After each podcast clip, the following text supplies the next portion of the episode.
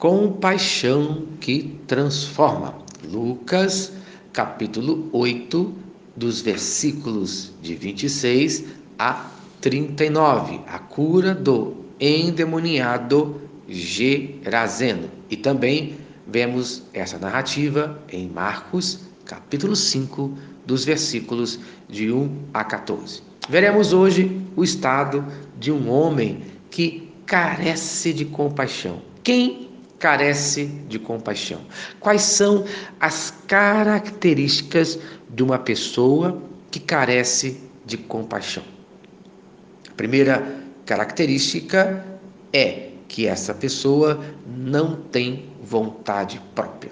No versículo 29 de Lucas, capítulo 8, fala assim: Por muitas vezes se apoderara dele, isto é, um ser humano sem vontade própria, que muitas vezes é impulsionado pelo próprio diabo, que muitas vezes é dominado pelo diabo.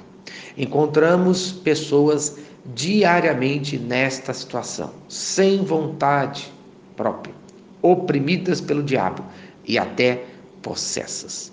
Temos um exemplo na palavra de Deus, em Mateus, capítulo 16, versículo 23. Jesus disse a Pedro: Afasta Satanás, tu és para mim pedra de tropeço, porque não pensas nas coisas de Deus, e sim nas coisas dos homens.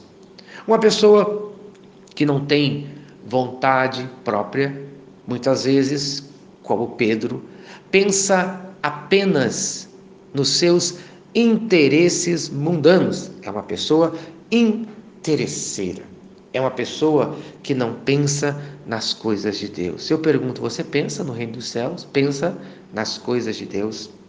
Também nós vamos ver segunda característica dessa pessoa que carece de compaixão é que ela não tem esperança.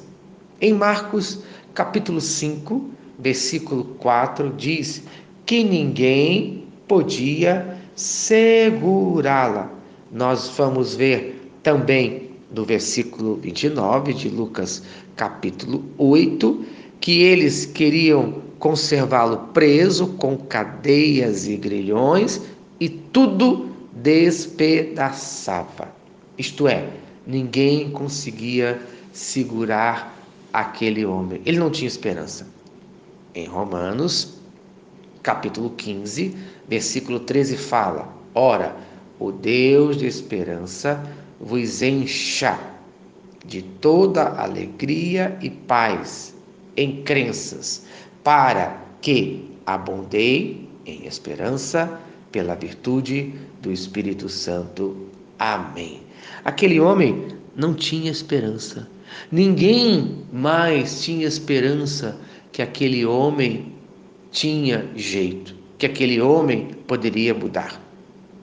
Em terceiro lugar, terceira característica de um homem que carece de compaixão é que esse homem é sem paz, não tem paz. Marcos capítulo 5, versículo 5: Andava sempre de noite e de dia, se ferindo com pedras. Isto é, ele perambulava e ele tentava se matar com pedras. Quantas, quantas pessoas estão assim, dessa maneira? E aquele homem estava nessa situação. Em Isaías capítulo 26, versículo 3 fala: Tu, Senhor, guardarás em perfeita paz aquele cujo propósito está firme, porque em ti confia. Aquele homem não tinha paz, aquele homem não tinha em quem confiar.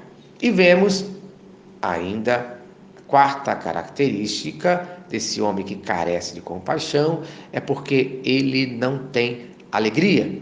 Marcos capítulo 5, versículo 5: clamando por entre os sepulcros e pelos montes.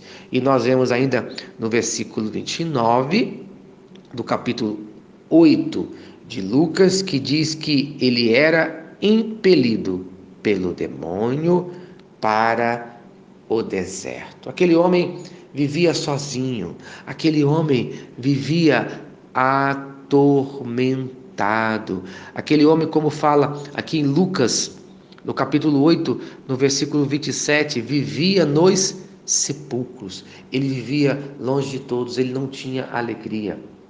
Em Filipenses, capítulo 4, versículo 4 fala: Alegrem-se sempre no Senhor. Novamente direi: alegrem-se. Aquele homem teve um encontro com Jesus que transformou a sua vida.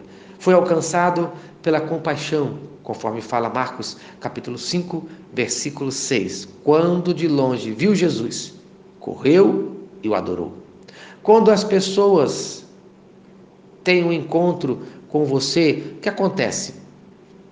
Elas vão diretamente a você ou se afastam? Você, quando vê Jesus, você vai ao encontro de Jesus ou se afasta dele? E ainda em Lucas capítulo 8, versículo 28 fala: Quando viu a Jesus, prostrou-se diante dele. Jesus tinha autoridade para transformar a vida daquele homem, pois vivia o que pregava. Vivemos o que pregamos, pois a autoridade de Jesus transforma. Em Marcos, capítulo 5, versículo 8 fala: Porque Jesus dissera: Espírito imundo, sai desse homem. Resultado da compaixão de Jesus, libertação completa. Que no dia de hoje você seja liberto completamente no nome de Jesus. Amém. Se esta mensagem abençoa a sua vida, compartilhe com quem você ama. Vamos orar? Pai querido Deus de amor, no dia de hoje eu peço a libertação completa de nossas vidas agora, no nome de Jesus. Amém e amém. Eu sou o pastor Eloy, sou pastor da Primeira Igreja Batista em São Miguel Paulista, localizada na rua Arlindo Colasso, número 85, no centro de São Miguel Paulista, São Paulo. E lembre-se, Deus no controle sempre.